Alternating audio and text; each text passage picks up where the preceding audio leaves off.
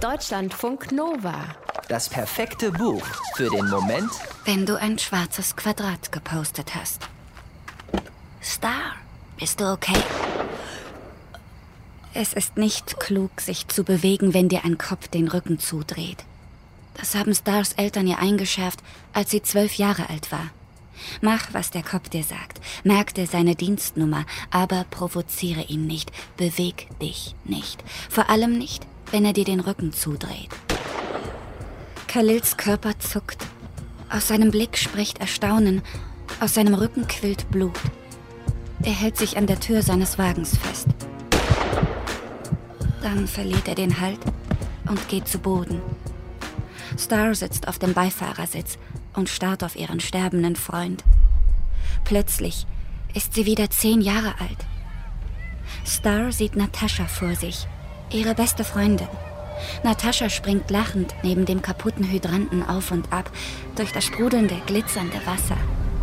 Star sieht die Hand, die aus einem vorbeifahrenden Auto gestreckt wird. Sie sieht die Pistole darin. Sie sieht das Blut. Das von Natascha und jetzt das von ihrem Freund Khalil. Der Polizist hat ihn erschossen.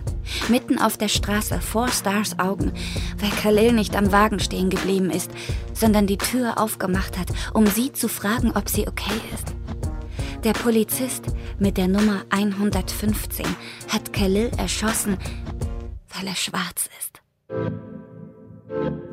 Mit dem gewaltsamen Tod vom 16 Jahre alten Khalil beginnt der Debütroman und weltweite Bestseller von Angie Thomas, The Hate You Give, kurz Thug. Der Begriff Thug wird in den USA als Bezeichnung für einen Kleinkriminellen benutzt. Der Musiker Tupac hingegen fand eine andere Bedeutung für die vier Buchstaben. Thug Life hatte der sich auf den Bauch tätowieren lassen.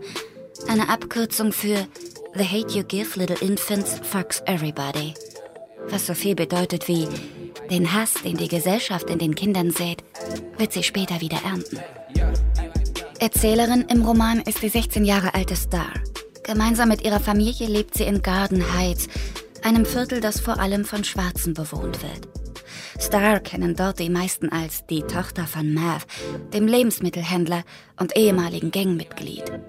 Und als eines der wenigen Kids, die außerhalb des Viertels zur Schule gehen. Weil Stars Eltern nicht wollen, dass ihre Kinder entweder erschossen, schwanger oder später im Berufsleben diskriminiert werden, schicken sie sie auf eine Privatschule. Deren Ruf ist gut, aber der Haken offensichtlich. Die meisten Kinder dort sind weiß.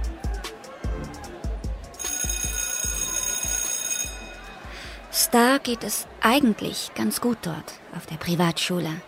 Sie hat zwei beste Freundinnen, Maya und Haley. Sie spielt im Basketballteam. Sie hat einen Freund, Chris.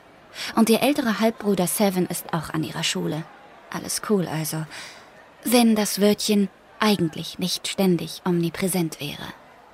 Star ist in der Schule nicht dieselbe Star, die sie zu Hause in Garden Heights ist. Seit ziemlich genau sechs Jahren, also seitdem ihre Freundin Natascha auf offener Straße zwischen die Fronten von zwei Straßengangs geraten und getötet worden war, wechselt Star ständig ihre Identität. So wie ihre Outfits. Mal Schuluniform, mal Freizeitlook. In der Schule ist sie in jeder Hinsicht zurückhaltend. Niemals laut, immer freundlich. Politisch neutral. Bloß nicht als Angry Black Girl auffallen. Besser noch gar nicht auffallen. Was schwer ist, wenn man in der Klassenstufe nur eine von zwei Schwarzen ist, die noch dazu am anderen Ende der Stadt wohnt und deren Elternhaus dreimal in die Häuser ihrer Freundinnen passt. In Garden Heights hingegen kann sie zwar sein, wie sie wirklich ist, aber auf Partys wird sie trotzdem nicht eingeladen, weil sie sich angeblich für was Besseres hält.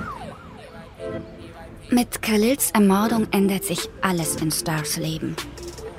Es fängt mit ihrer Wut über die scheinheilige Berichterstattung an, geht über rassistische Äußerungen ihrer Freundin Haley bis hin zu der Entscheidung, ob sie vor einem Geschworenengericht gegen den Cop aussagen wird. Star ist nicht sicher, ob das was bringt. Sie weiß aber auch, Schweigen ist keine Option. Deutschlandfunk Nova